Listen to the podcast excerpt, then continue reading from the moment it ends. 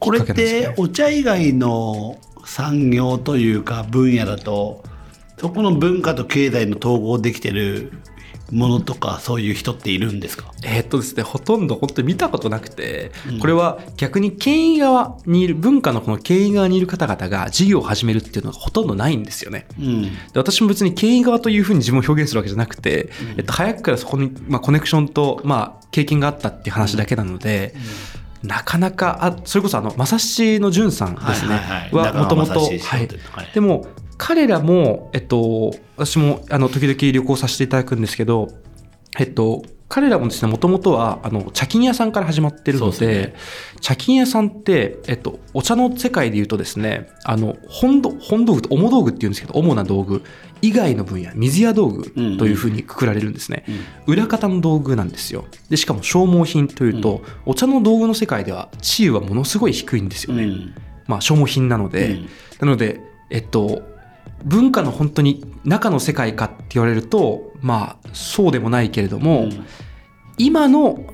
あの、じゅんさんとか、まさしの社長とかは、そういう事業かもしれないですね。なるほど。まあでも逆まあ逆逆に文化のど真ん中じゃなかったから、イノベーションを起こさなきゃいけなかったし、変われたんでしょうね。あおっしゃる通りです。大仏商法のど真ん中にいたら、まさに。変わる必要ないですもんね。ま。守られすぎちゃって。そうですね。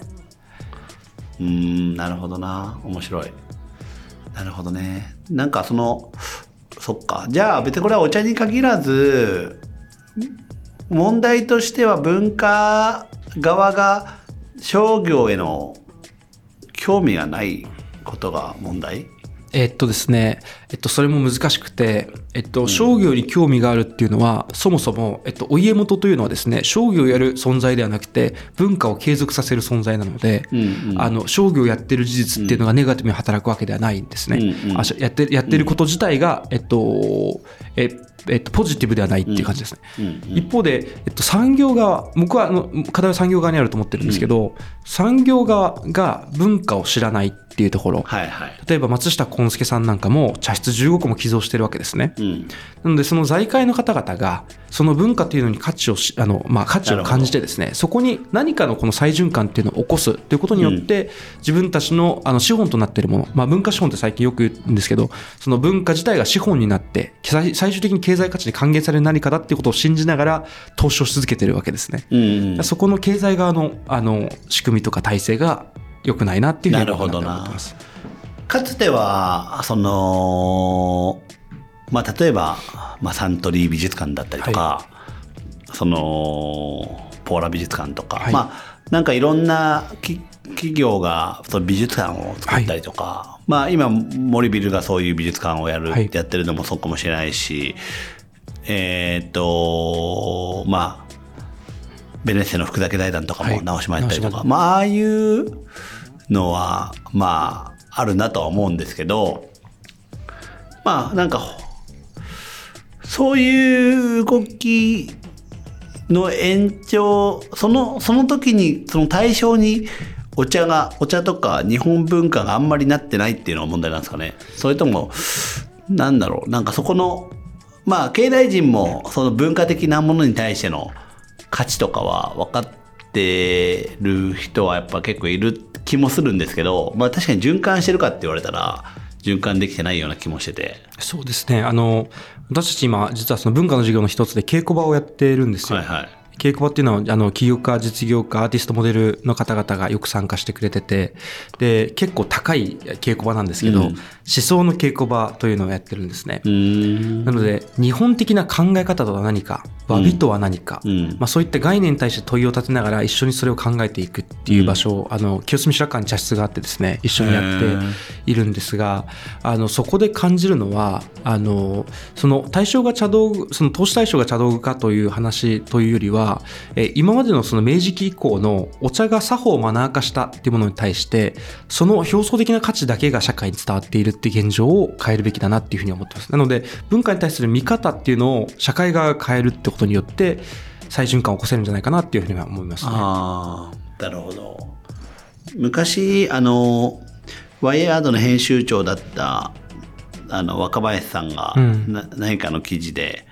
ぶマーケットを拡張するのは常に文化の方だって言ってて、つまり文化が、あのーまあ、例えば夜踊るみたいなこととか、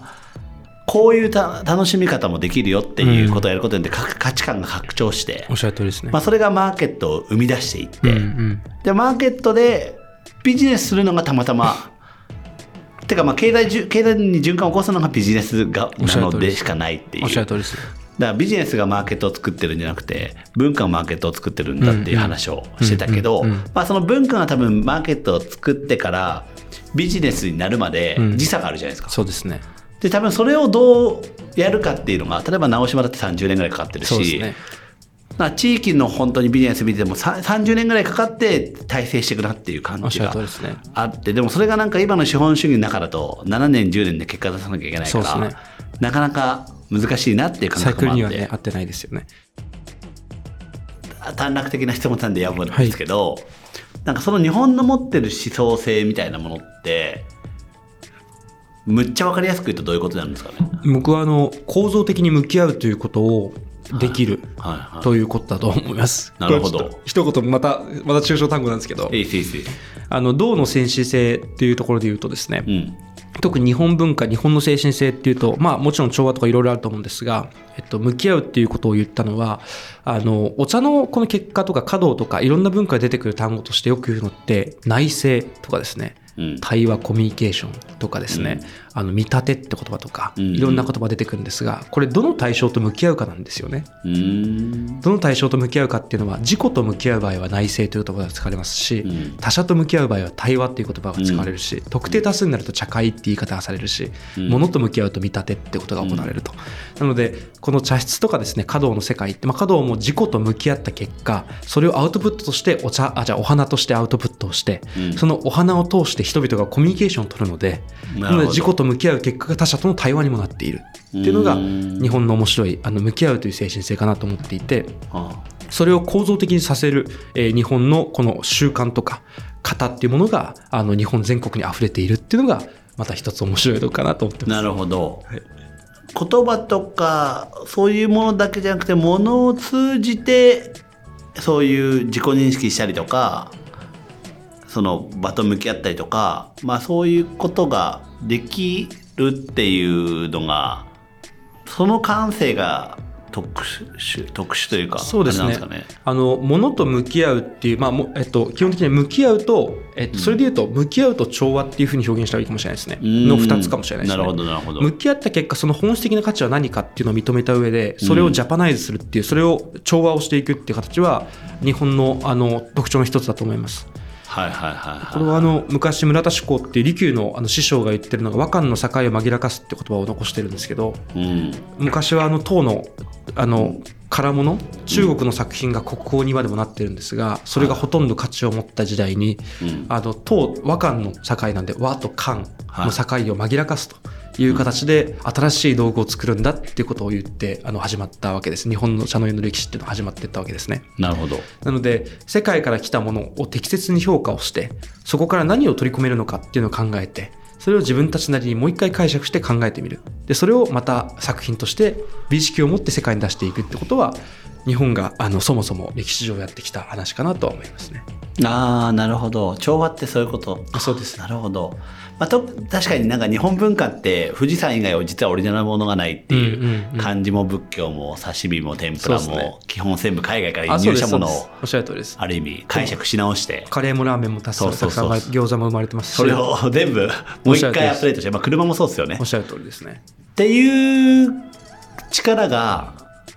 あってそれが凝縮されてもう一回それを経験できる機会というか、はい。場としての茶室っていうことなんですかね。そうですね。あの基本的にそのより法って 4, 4に「り」に「予報」って書くんですけど、うん。4, 4に「り」予報より予報っていうんですけどあの基本的に昔は農耕民族ですので、うん。あの半径16キロ以内じゃないと日本日本人っても基本的に生きてなかった。生涯をその半径16キロ以内でたのを終えるっていうことを言われてたんですね。へで例えばでも昔ってそれこそあのブラジルから宣教師が来たりあのポルトガルからいろんな方々が来たりっていうことを経験してきたわけじゃないですか。ね。島国でですね。うん。でも自分たちはですね何もそれこそ、まあ、あの移動手段手段がない時に16キロ以内でしか生きれなかったわけですよ。うん。その時に例えばブラジルの人たちが肉を食べてますっていうことがあった時にうん。じゃあ肉を食べてる宣教師たちが来るぞという情報が例えば先に入ってたとしたら肉って何だろう？あこれはプロテインだと。うん。でも我々のより法内にあるプロテインっていうのは大豆であると。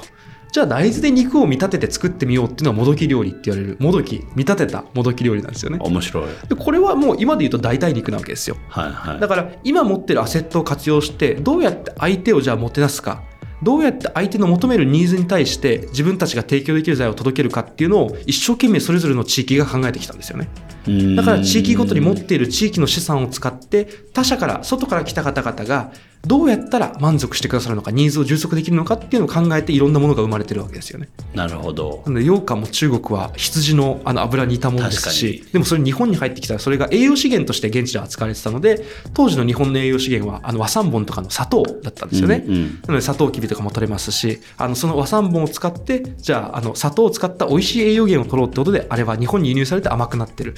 だから羊羹も羊っていう感じが入りますし。面白いな。世界中のものを日本のじゃあ独自のローカルの魅力を使ってどうやって再解釈をして自分たちなりのえっと価値にするかっていうことで相手のそれはニーズも満たしてるよねって自分たちと向き合った結果相手ともコミュニケーションが取れることになってるよねってことが日本の面白さですよね。それ今日本の地域に一番必要な力かもしれないですねそうですねそうですね。なんかないものばっか求めちゃって、うんうんうん外にあるけどうちじゃないみたいなそうですね感じ言っちゃうけど、うん、なんかまあそういう力がまあ本来あったのを、まあ、ある種取り戻すみたいなそうですね。ことなのかな。